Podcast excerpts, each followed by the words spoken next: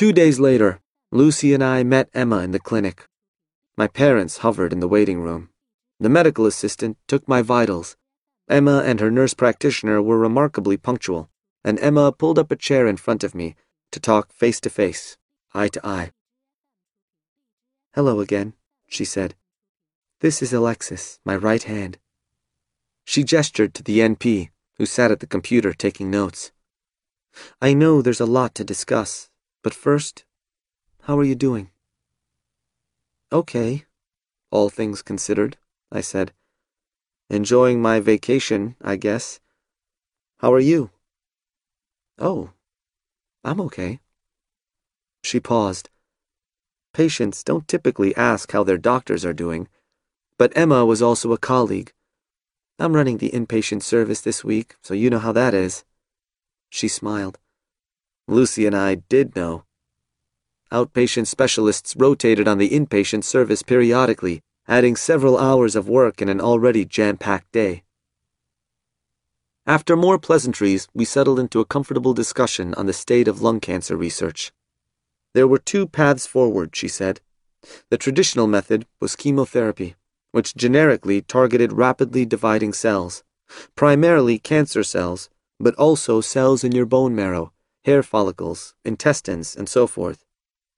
Emma reviewed the data and options, lecturing as if to another doctor, but again, with the exception of any mention of Kaplan Meier survival curves. Newer therapies had been developed, however, targeting specific molecular defects in the cancer itself. I had heard rumors of such efforts. It had long been a holy grail in cancer work, and was surprised to learn how much progress had been made.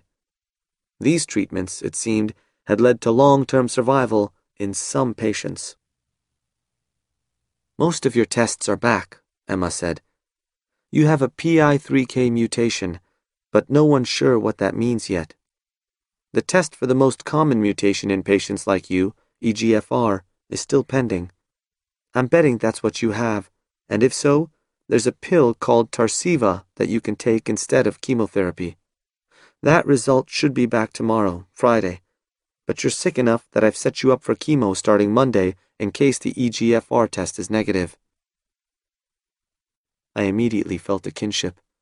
This was exactly how I approached neurosurgery have a plan A, B, and C at all times. With chemo, our main decision will be carboplatin versus cisplatin. In isolated studies head to head, carboplatin is better tolerated. Cisplatin has potentially better results, but much worse toxicity, especially for the nerves, though all the data is old and there's no direct comparison within our modern chemo regimens. Do you have any thoughts? I'm less worried about protecting my hands for surgery, I said. There's a lot I can do with my life.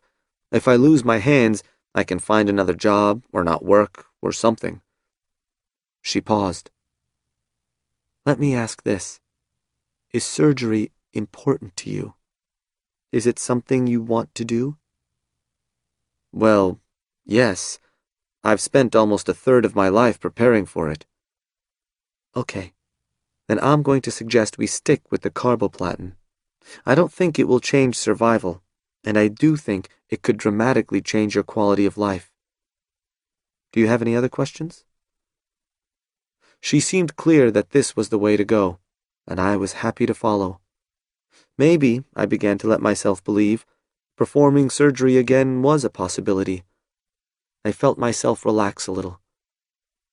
Can I start smoking? I joked. Lucy laughed, and Emma rolled her eyes. No.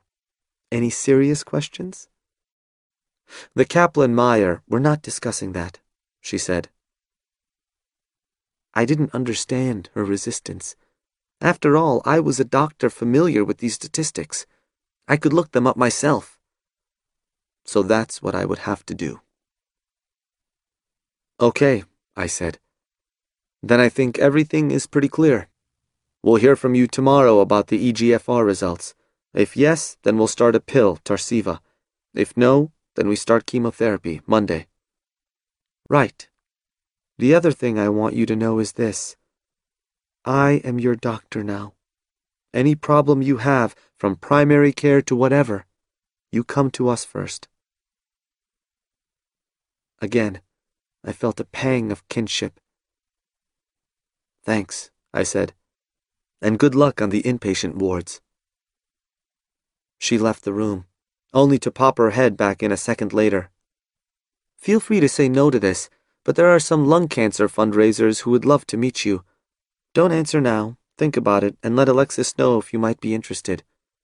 Don't do anything you don't want to. As we left, Lucy remarked, She's great. She's a good fit for you. Although, she smiled, I think she likes you. And?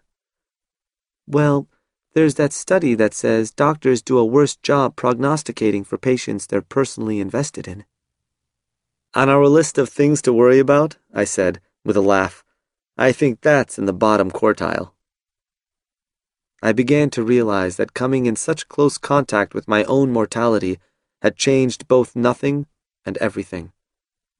Before my cancer was diagnosed, I knew that someday I would die, but I didn't know when. After the diagnosis, I knew that someday I would die, but I didn't know when. But now, I knew it acutely. The problem wasn't really a scientific one.